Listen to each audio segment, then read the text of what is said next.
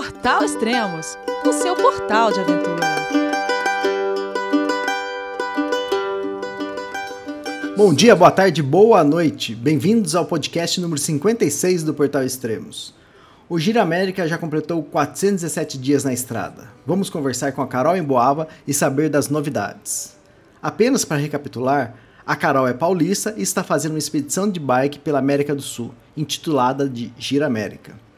Ela partiu de Curitiba no dia 4 de agosto de 2013 e pedalou até Ushuaia, onde chegou no dia 17 de fevereiro deste ano. Para quem se interessar, este é o sétimo podcast que estamos gravando com a Carol. Confira os outros podcasts em nossa lista. São os podcasts de número 35, 37, 40, 43, 45 e 47 sobre o Giro América. Então vamos falar com ela. Olá, tica brasileira, que, que tal estás? Vamos fazer o podcast todo em espanhol, Elias. Tudo bem? Tudo bom. Eu vi você conversando de fundo aí com o pessoal, eu vi que seu espanhol já tá muito bom. Não, não, um ano já falando outro idioma, tava na hora de aprender. Não dava para ficar para sempre no portunhol. Ah, legal, mas tá ótimo. E aí, quanto tempo? E como, como tá aí? Você agora tá em Ushuaia, né? Isso, tô em Ushuaia, tô estacionada aqui por enquanto, desde fevereiro. E aqui criei meio que uma rotina de, do lugar que eu moro, rotina de trabalho, tudo isso. Não é assim tão interessante quanto viajar, mas vamos embora. Daqui a pouco eu volto pra estrada. Ah, legal. A última vez que a gente conversou com você foi no dia 31 de janeiro. Você tava. Ainda faltava acho que uns três dias para chegar ao Ushuaia. Isso. É, se eu não me engano, a última vez que a gente se falou, eu estava em Punta Arenas, Isso. na parte sul do Chile. E depois disso eu ia passar para a Ilha da Terra do Fogo. Fiz uma parte do, do Chile, metade da ilha é chilena e metade argentina. Não me lembro muito bem quantos dias foram, mas acho que uns 10, 10 Ah, a 15 tá. dias, mais ou menos. Certo. E aí, você chegou em Ushuaia, a ideia já era ficar mesmo em Ushuaia uma temporada, é isso? Bom, quando eu saí para viajar, quando eu fiz o planejamento da minha viagem, não. A ideia era viajar durante um ano, Uhum. e de agosto de 2013 a agosto de 2014. E bom, nós estamos em setembro de 2014 e eu não tô nem na metade do caminho. Deu, deu uma pequena mudada nos planos. É, no meio do caminho eu já fui realmente pensando em talvez ficar em algum lugar e trabalhar e fazer uma grana para seguir a viagem. Uhum. É, teve problemas financeiros no caminho. Não, meu orçamento não saiu do que eu tinha planejado. Eu fiz até um, um post bem explicado sobre o orçamento da viagem e consegui manter super dentro do que eu tinha imaginado de gastar 50 reais por dia. Uhum. Porém, é, tive problema com o banco, não sei o que, tive problema de. é, problema não, eu queria comprar uma câmera fotográfica, blá blá blá, e acabei gastando um pouco mais. Uhum. E aí eu pensei, bom, tem algumas alternativas. Ou eu termino a viagem antes, ou eu economizo mais, do que é foda economizar mais, Uhum. porque o orçamento já era reduzido. E, ou então eu paro e trabalho. E aí foi a opção que eu encontrei. E o Ushuaia, putz, não- não podia ter escolha melhor. É um lugar lindo, uma cidade linda. Dizem que a demanda de trabalho é muito grande, então eu vim com essa ideia de que seria fácil conseguir trabalho. Tá, e você chegou aí no dia 19 de fevereiro. Isso. Tá, e a partir daí, como, como tá a sua vida aí? Como foi? Já conseguiu arrumar trabalho? Como foi isso? Bom, eu cheguei aqui então no final de fevereiro e a minha ideia era tirar até março, tirar uns 10 dias de férias. de férias da viagem, não fazer nada, não ficar pensando em, em nada de, de documento, essas coisas. Começou março, aí sim, comecei a procurar trabalho, dei entrada na documentação para não ficar mais como turista, né, no, na Argentina. E demorou um pouco para sair a minha documentação, demorou cerca de dois meses para eu conseguir.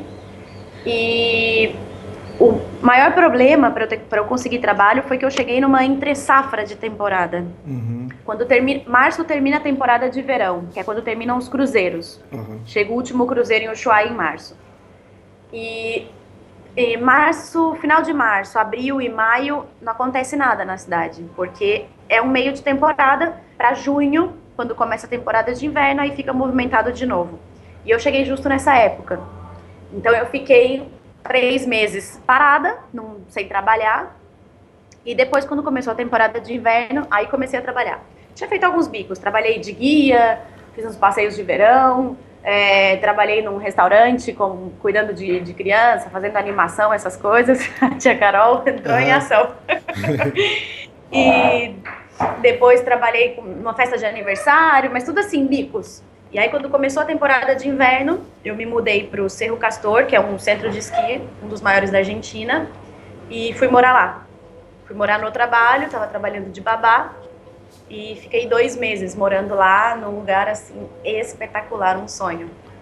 Depois voltei para Ushuaia, para Ushuaia entre aspas, né? A gente chama, é, como é um lugar mais afastado, é, voltei para a viver na cidade, comecei a trabalhar com turismo que foi quando deu para aproveitar muito da cidade, para fazer muito passeio, fiz coisas assim que eu tinha vontade de fazer e o trabalho não estava não tava permitindo. E eu ficava, putz, tô em Ushuaia, mas estou perdendo a melhor época, por, perdendo entre aspas, né? Estou uhum. trabalhando, mas não estou desfrutando da cidade. E aí, com o trabalho com o turismo, deu para aproveitar muito, muito, muito. Agora já diminuiu bastante, tenho trabalhado uma, duas vezes por semana só. Ah, legal. E dá para juntar dinheiro trabalhando em Ushuaia? Olha, Elias, eu acho que assim, é a longo prazo. Se você, como no meu caso, vem para ficar pouco tempo, não é o ideal. Porque até você engrenar num trabalho, conseguir um trabalho que pague bem.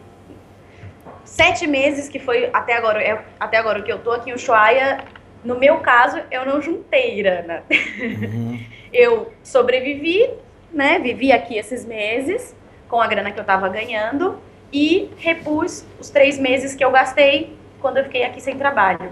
Então, assim, vou sair de Ushuaia para viajar com a mesma grana que eu tinha quando eu cheguei aqui. Não cheguei a juntar um extra. Porém, aproveitei a cidade, passei uma temporada de inverno aqui, tinha um montão de neve, capial, que queria ver neve, tudo, pronto. Uhum. Matei as vontades. Legal. E o que, que você conheceu aí de diferente que um turista normal não conheceria? Tipo, quando eu estive aí, acho que eu fiquei acho que uns quatro dias. Então é pouco tempo. Então você faz poucos passeios e o, e o trivial, entende? Você chegou a fazer alguma coisa diferente? O que, que você chegou a conhecer aí em Ushuaia?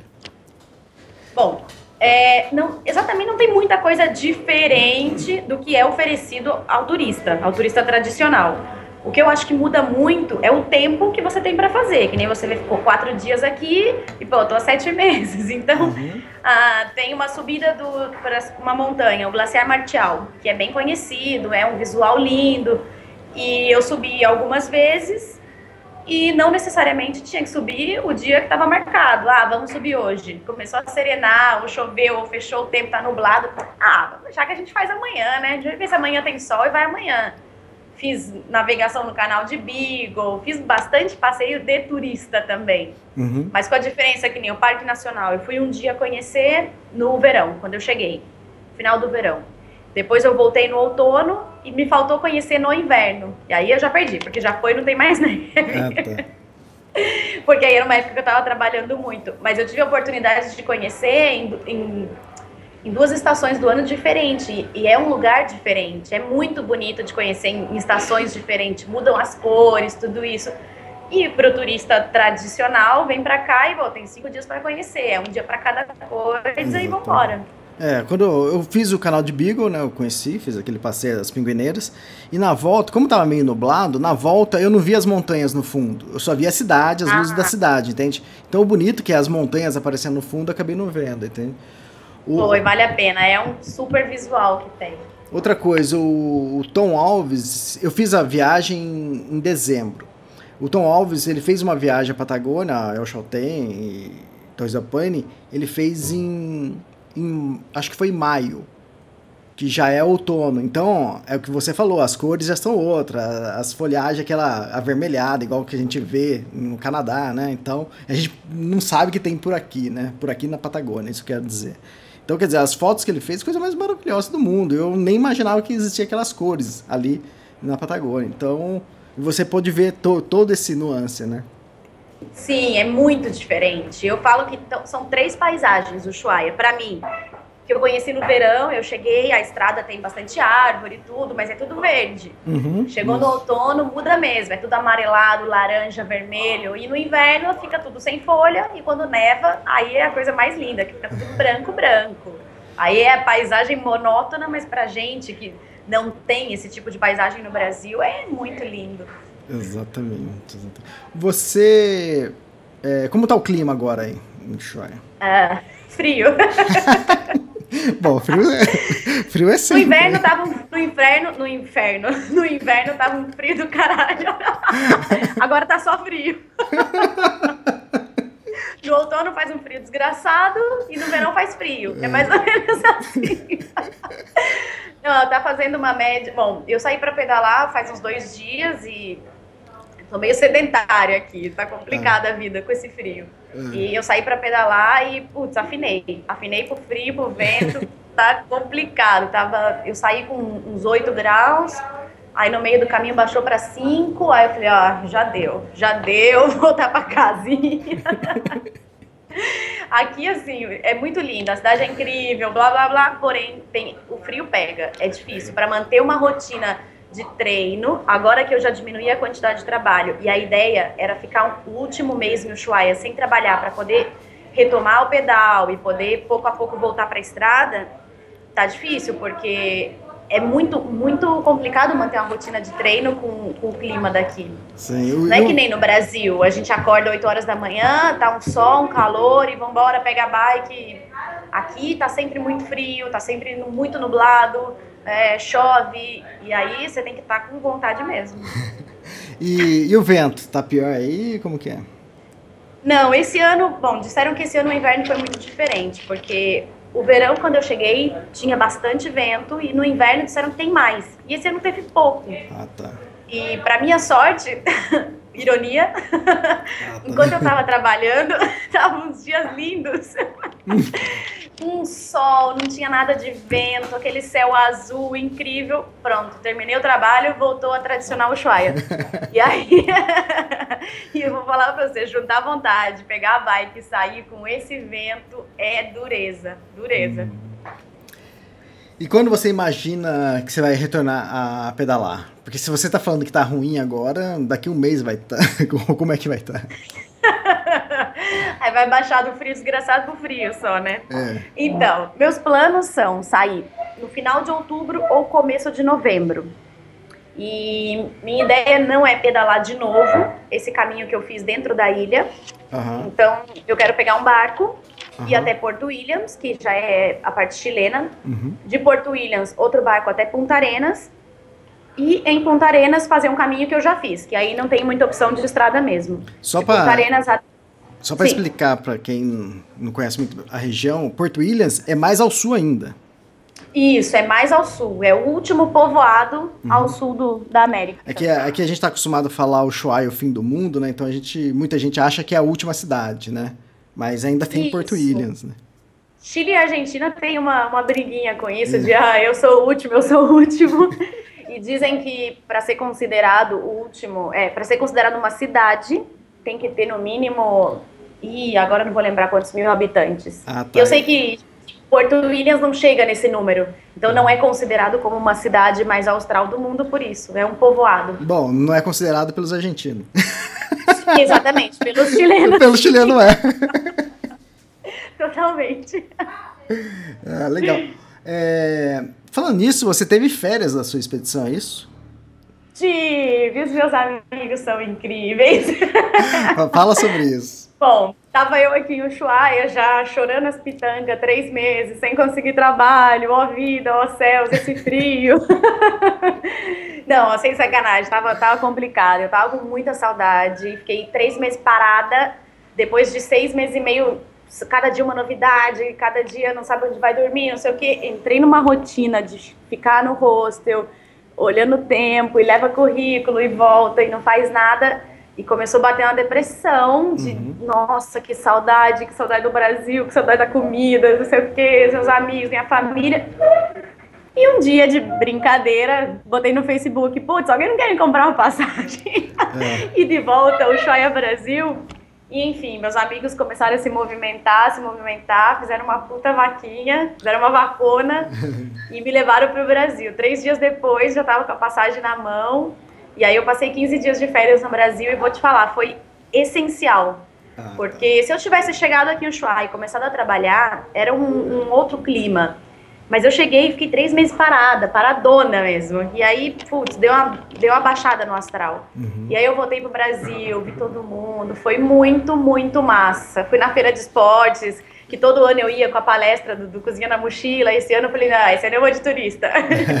Fui lá, encontrei um monte de gente conhecida. Encontrei gente que eu tinha conhecido durante a viagem no meio da Patagônia. Uhum. E encontrei lá na feira. Foi muito massa, muito massa. Voltei assim para cá com, com as energias renovadas. E aí eu já tinha uma data certa para começar um trabalho.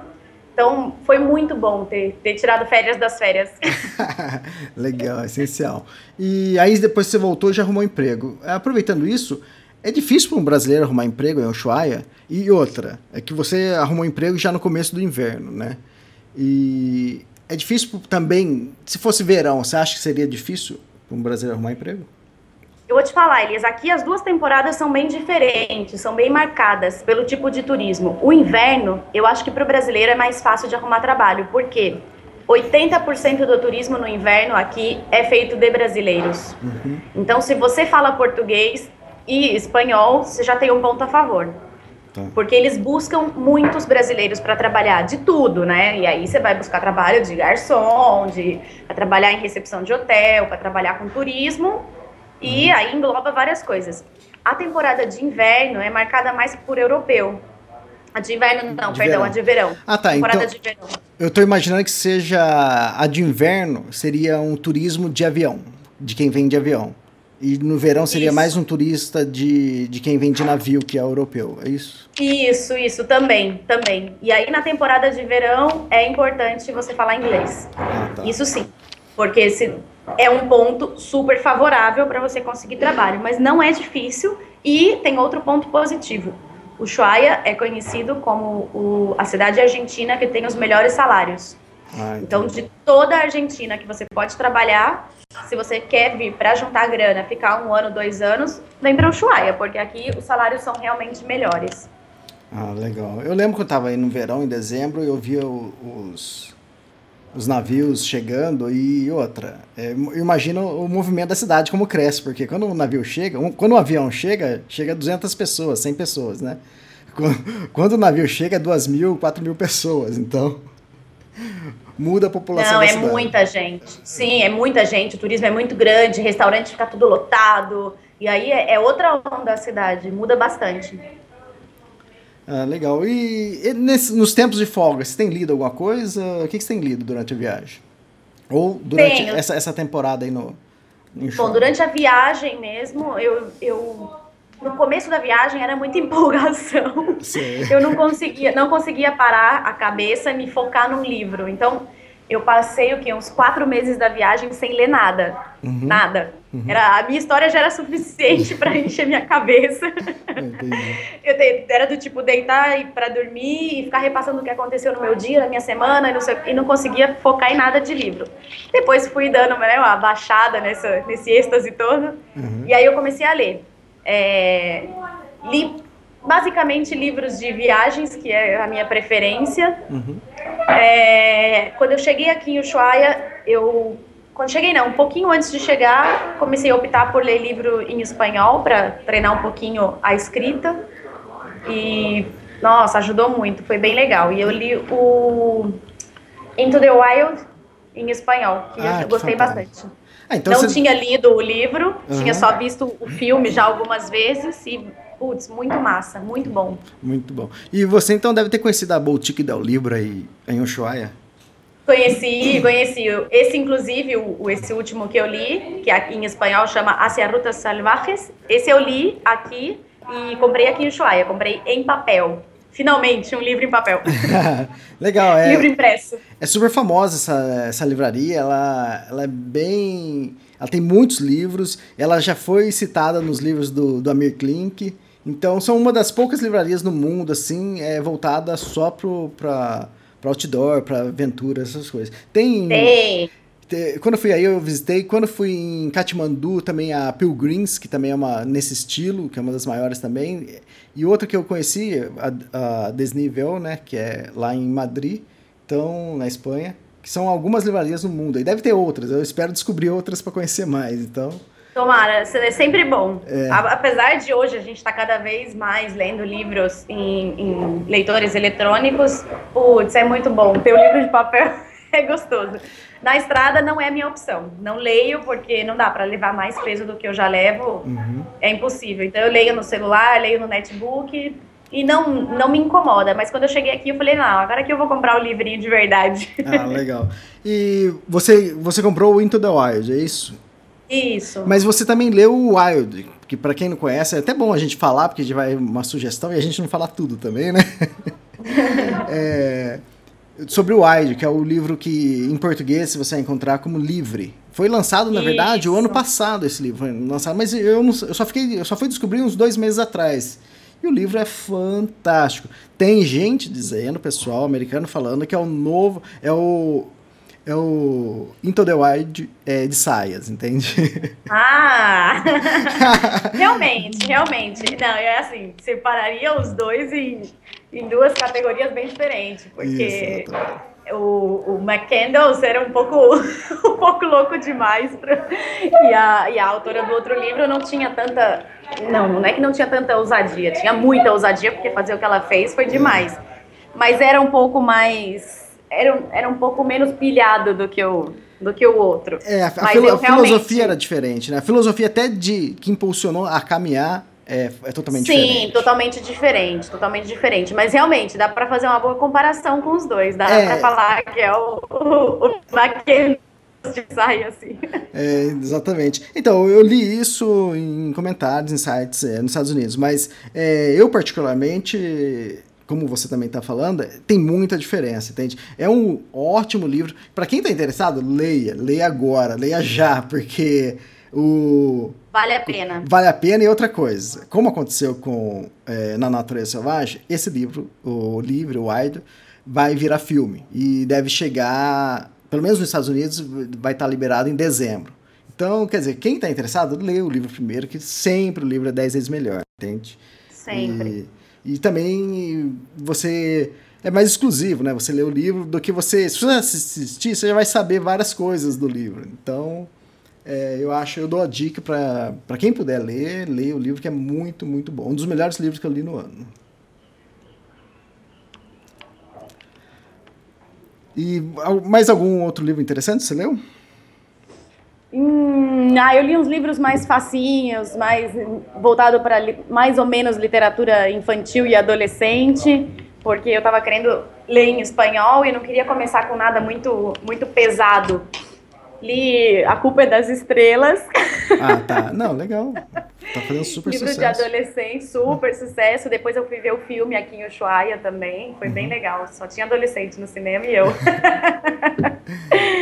Mas foi legal. E, tá, e, e é uma aproximação pouco a pouco com o idioma. Porque como eu aprendi o espanhol viajando, uhum. aprendi a falar, falando, não estudei, não tive aula nem nada.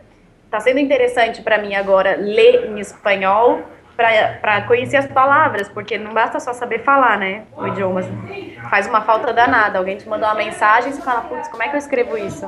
Exatamente. Tá ajudando bastante. Ah, legal. E tem um livro do, do Guilherme Cavalari também, que ele fez uma expedição aí para Patagônia durante seis meses, está para ser lançado. Deve ser lançado agora em outubro.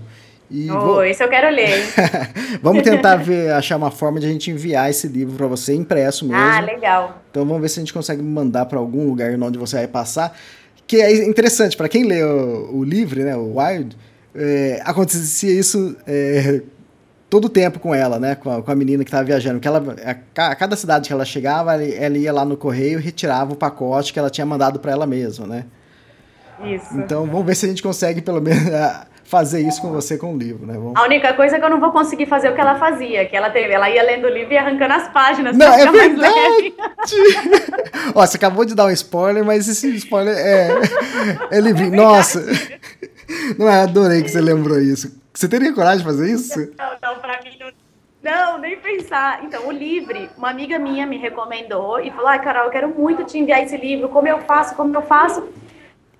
E aí eu falei para ela, poxa, eu tô viajando e é complicado levar livro e tal. E aí ela me contou, ai, a menina do livro também tava viajando e ela levava um monte de livro e ela ia lendo e arrancando as páginas e queimando. Eu, não, não acredito, não acredito, que coragem. Não, eu não tenho coragem, dá dó, dá dó. Livro não, não. exatamente isso que você falou. Ela, como ela tinha alguns livros, né, e ela ia lendo, tipo assim, ela lia dez cap é, três capítulos, ela arrancava aqueles três capítulos e queimava na fogueira à noite pra, pra na hora que ia cozinhar, na hora que ia fazer alguma coisa, entende? Então ela ia carregando menos peso. É tipo assim, eu gostei, é interessante a ideia dela. É aquelas coisas. Tem várias coisas que funcionam em tal momento pra gente, ou não funciona pra gente, mas funciona pra outras pessoas. Outras pessoas não são tão apegadas. Sim, é um como nós. Exatamente, ia falar que era isso. É um desapego muito grande você ir lendo e queimando. Porque parece que você está apagando um pedaço da história que você já leu. E aí, assim, eu cheguei aqui e falei, meu, preciso comprar um, um Kindle, preciso comprar um leitor digital. Uhum. E putz, vai ajudar pra caramba, é super legal, tem iluminação pra ler à noite na barraca, é levinho, bateria dura dias e dias e dias sem ter que carregar. Uhum. E aí fiquei pensando, pensando, é mais um eletrônico é, pra botar na mochila.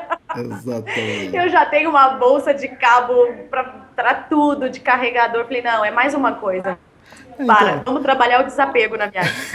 mas eu, eu gostei, tipo assim, é uma coisa que talvez eu não faria, mas que numa viagem dela, que ela caminhou 1.770 quilômetros, realmente era a única saída que ela tinha, era queimar, porque Sim. isso se ela quisesse ler, porque a cada, sei lá, a cada duas, três semanas, ela encontrava, chegava em outro lugar, ela pegava livro de outra pessoa, então ela ia fazendo isso. Então, ela sempre tinha livro para ler, isso que era interessante. Ela, ela, não tinha outra saída, ela não podia ficar carregando uma biblioteca nas costas, sendo que ela já não, tinha, não sendo que ela já tinha um monstro nas costas, né, que era o apelido da, da não mochila dela. E viajar, Elias, eu acho que viajar, cada um descobre qual é a sua forma de viajar. Exatamente. E o que é importante ou não. Tem gente que fala para mim, eu tinha um amigo, conheci um, um, brasileiro, e ele me falava, Carol, ele chamava a minha bolsa de, de cabos e, e carregadores, ele chamava de bolsa de tomada. e ele falava, por que, que você viaja com uma bolsa de tomada? que legal. Falei, não é bolsa de tomada, são meus cabos, meus, meus carregadores. Mas aí quando precisava de um, um Benjamin, um Teira, ai, você pode me emprestar? Eu tinha tudo, tinha tudo da ah, viagem. Sim, sim. E aí, assim, cada um descobre o que é importante para você. Se eu vou levar um violão na minha bicicleta e vou usar uhum. todo dia, legal, é importante para mim. Sim. Agora, se eu vou levar um carregador e eu nunca vou usar, não é importante para mim mas cada um descobre o seu jeito. E no caso dela, eram os livros. Para ela era muito importante isso, mas ela tinha esse desapego de, ah, de queimar depois que ela já leu. É. então, até eu, tipo assim, é uma coisa que eu não faria com uma viagem curta, mas numa viagem como ela fez longa, tipo assim, é uma ótima ideia. Até eu faria isso, entende? Mas é interessante. É... A saída dela. É uma, uma boa alternativa. É uma ótima alternativa. Tudo bem que depois, quando você voltar, você ia ter que comprar. Caso você quisesse o livro, você ia ter que comprar tudo de novo, né? Sim. Ah, não, aí compra em PDF. É, exatamente. É, e o que, que você tem sentido mais falta em Ushuaia? Uh, essa pergunta é difícil. Dá para resumir em uma única palavra. Tudo. Hashtag tudo. tudo. Bem resumidamente é isso. Na verdade, assim, eu tenho, tenho tô alucinada para poder sair. Eu não vejo a hora de passar esse um mês e pedalar um pouco por aqui. Ai, vambora, quero sair. Tenho muita saudade de estar na estrada, de estar esse dia, ai, cada dia é uma coisa, você não sabe onde você vai dormir, quem você vai conhecer.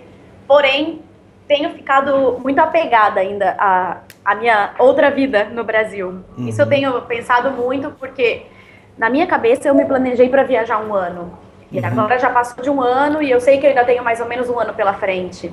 Então, tenho questionado muito se, putz, já não é hora de ter voltado, de dar sequência nos planos que eu tinha, ou se, ah, nada, deixa eu viajar e depois eu penso nisso. Então, assim, fico todos os dias aqui, é uma eterna luta.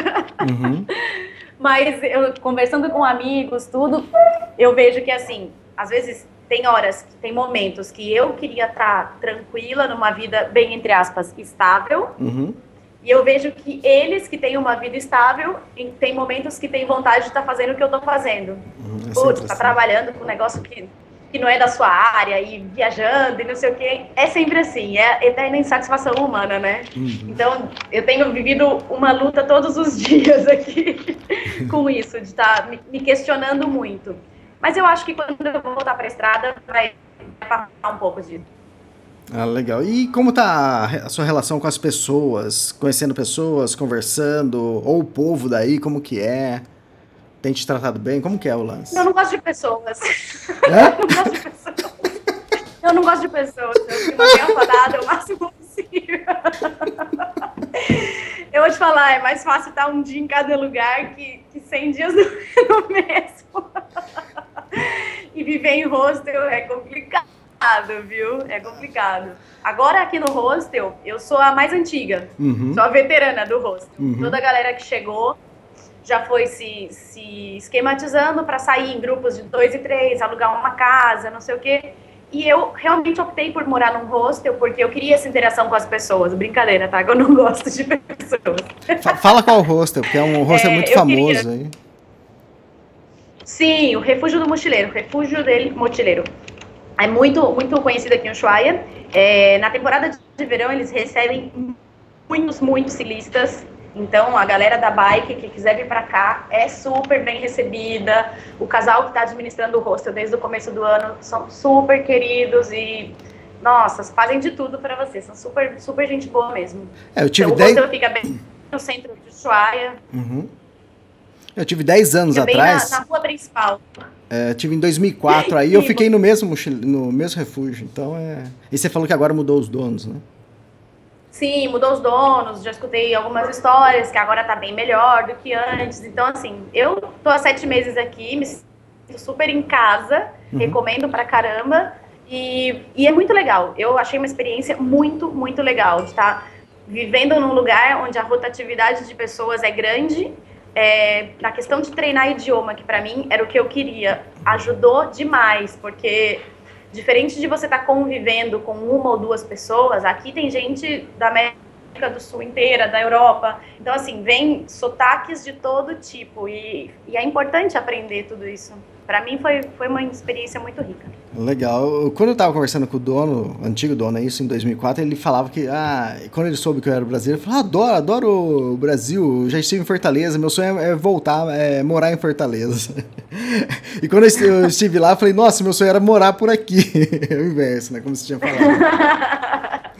Olha, Elias, vou te contar uma coisa, vou te contar um segredo. Uhum. Eu sempre achei que essa história de ah, morar em lugar frio, em países frios, com essa paisagem tudo cinza, tudo branca, o pessoal fala que dá meio uma depresinha tal. É, esse, esses lugares têm um índice de, de, suicídio mais alto do que outros lugares né, do, uhum. do mundo, tudo isso.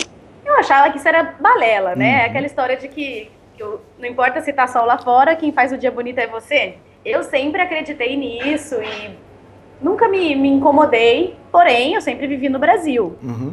E aí eu cheguei aqui em Ushuaia e falei, ah, nada a ver, isso continua sendo balela, né? Não, não tem nada a ver. Mas depois de sete meses aqui, eu vou te falar a verdade, realmente começa a bater uma depresinha. Uhum. A cidade que não faz muito sol, é, agora o, o, o, inverno já, já tá terminando, já terminou, e os dias já estão mais longos. Uhum. Então a gente tem bastante tempo de luz, o que não quer dizer bastante tempo de sol. O Ushuaia predominantemente é nublada. Então, assim, falta sol, falta aquela alegria do sol, realmente. Eu não botava fé nisso, mas é verdade. Então, o que eu sempre pensei também, tipo assim, acho que você define assim um pouco o estilo do, da personalidade do povo, o clima. Um, o clima é um dos fatores que acho que mais influencia, porque no Brasil, pô, você pode sair de shorts, camiseta ou sem camisa, qualquer época do ano, entende? Então, quer dizer, a pessoa é muito, muito agitada, muito, muito é, feliz, entre aspas, assim, né? Porque ela pode fazer o que quiser, a hora que quiser e muito ativa, porque o calor te proporciona isso. Você tá no frio, você vai ficar. te obriga a ficar quieto, entende? Se tá nevando lá fora, você já não pode sair. Então, quer dizer, muda. Exatamente. muda completamente. E aí você me pergunta do que eu sinto falta, eu sinto falta disso. Dessa. De acordar e sair para dar uma corrida e saber que tá sol, tá um calorzinho. Aqui é tudo. Tudo fica meio fechado dentro de casa, as pessoas não não interagem muito. Isso, viver no hostel é legal, porque predominante aqui é a galera de fora. Então, não tem muito, muito foguino aqui morando no hostel. Ah, legal. E eu falei sobre relações, né? Isso de, de amizade, de, de convivência, né? E, então, pelo jeito, seu, seu melhor amigo, né? O seu melhor amiga ainda continua sendo a Sara Lee? Nós estamos quase pedindo divórcio já. Porque desde que eu cheguei aqui em Ushuaia, ela ficou lá no quintal, coitada, ficou meio largada das traças. A gente tá, tá retomando a nossa relação. A Sarah... Eu fiz muitos amigos aqui em Ushuaia, fiz amigos de todos os lugares e, putz, isso, isso foi uma das coisas que eu gostei muito de ter, de ter ficado parada. Poder aprofundar mais as relações que eu comecei a sentir falta durante a viagem. De estar tá cada dia num lugar e fazer amigos e gostar das pessoas e amanhã tem que ir embora. Uhum. Então isso foi legal aqui em Ushuaia, de conseguir aprofundar mais isso. É, então, é exatamente isso que eu, que eu vejo hoje em dia. É, às vezes as pessoas vêm perguntar, é, Elias, quantos dias você fez é, Tour do Mont Blanc, né? Eu falei, ah, fiz em 13, 14 dias. Aí a pessoa pergunta, mas dá pra fazer em 7? Eu falo assim, não, não, eu acho que dá pra fazer em 20. Porque... vale a pena esticar. Ex exatamente. É, vários pontos. E olha que fiquei dois, dois dias eu fiquei sem fazer nada. Tipo assim, eu tirei dois dias em, em, em trechos diferentes, né? Um dia num lugar, outro dia no outro era no mesmo lugar. Então eu fiquei quase que dois dias no mesmo lugar. Então, quer dizer, só aquilo ali já mudou muito a minha percepção pelo local. Então você ficava um dia mais sem fazer nada, que lógico que você arrumava coisas para fazer, mas você via o povo chegando, o povo saindo, sabe, tudo agitado e você entendia um pouco mais como que o povo ali no vilarejo vivia. Então, quer dizer, hoje em dia eu penso, pô, se eu pudesse ficar dois dias parado num lugar, daqui uma semana. Em cada, cada lugar. É, não precisa ser em todos os lugares, mas você, sei lá, a cada quatro ou cinco dias, você parar dois diis, eu acho que seria o ideal para uma viagem. Você acha que seria a, ideia, a viagem mais perfeita, assim, sabe? Então aí você conheceria mais do. do é, e aí agora quando quando eu começar a voltar, eu pretendo também mudar um pouco o ritmo da viagem, porque eu realmente, essa primeira parte da viagem foi um aprendizado. Uhum. É a minha primeira cicloviagem, uhum. nunca tinha feito, eu não sabia como era ah, eu realmente tenho que cumprir a meta de mil quilômetros por mês que eu me propus. E no começo eu fiquei meio pilhada com isso. Não, eu tenho que pedalar mil por mês, mil por mês, e vambora, e não pode ficar muito tempo em cada lugar. Me arrependo um pouco de alguns lugares no Brasil que eu gostaria de ter ficado mais, casa de pessoas principalmente, para conhecer mais.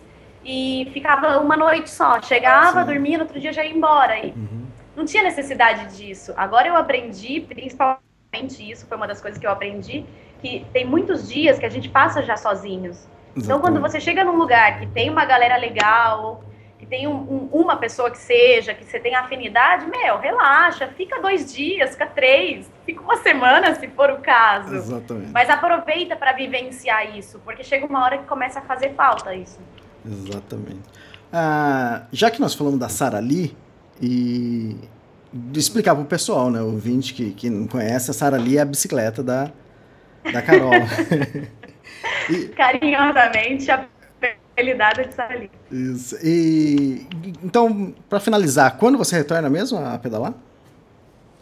Bom, final de outubro ou começo de novembro. Eu vou ver quando começam as saídas de barco por aqui, uhum. para ir até Punta Arenas. E lá em Punta Arenas é onde eu começo mesmo a pedalar. Ah, tá. E aí, você sabe mais ou menos o roteiro que você vai fazer? Pelo menos esse inicial? Sei, sei. Uma parte, é, bom, essa parte vai ser igual a que eu já fiz. Uhum. Vai ser Punta Arenas, Porto Natales, uhum. é, El Calafate e El Chaltén. E em El Chaltén, aí eu passo para Vichel Higgins, que é onde termina ou onde começa, depende do ponto de vista, a carreteira austral, uhum. lado do Chile já. E aí lá eu começo a subir, tudo, tudo pela carreteira austral. Ah, ótimo, legal. Já soubemos das suas últimas notícias e vamos ver se a gente marca um próximo podcast agora, talvez já no início já da sua da sua volta a pedalar. Legal. Quem sabe em Punta Arenas, onde a gente já fez um, rola fazer um próximo já. Ah, legal então. Carol, obrigado e continue aí. Boa viagem, boa expedição, bom relacionamento aí com a Sara Lee. bom, retorno. Valeu. E obrigado por mais um podcast. Valeu, Elias. Ah, obrigada a você. Um beijão, um beijão para todo mundo que está ouvindo também. Tá, até mais. Obrigado. Tchau, tchau.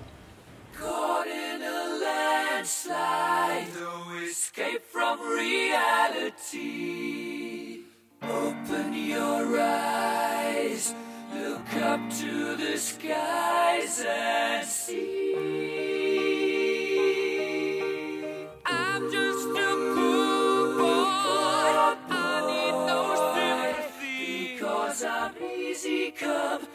Easy go. Little high, little low.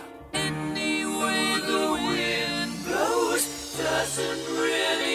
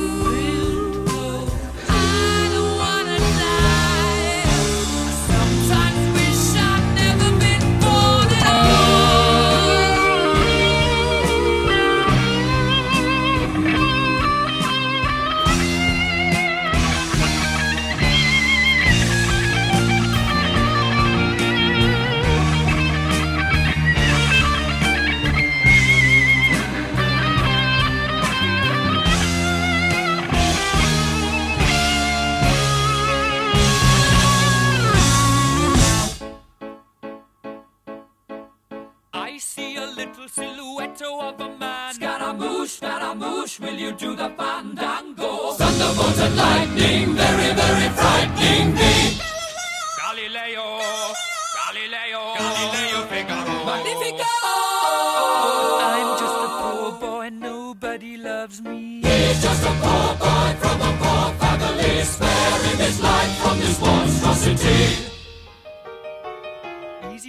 Easy go. Will you let me go? Bismillah. No, we will not let you go. Let him go. Bismillah. We will not let you go. Let him go. Bismillah. We will not let you go. Let me go. We'll not let you go. Let me go. We'll not let you go. Let me go. Oh, mamma mia, mamma mia. Mamma mia, let me go. Beelzebub has a devil put for me, for me.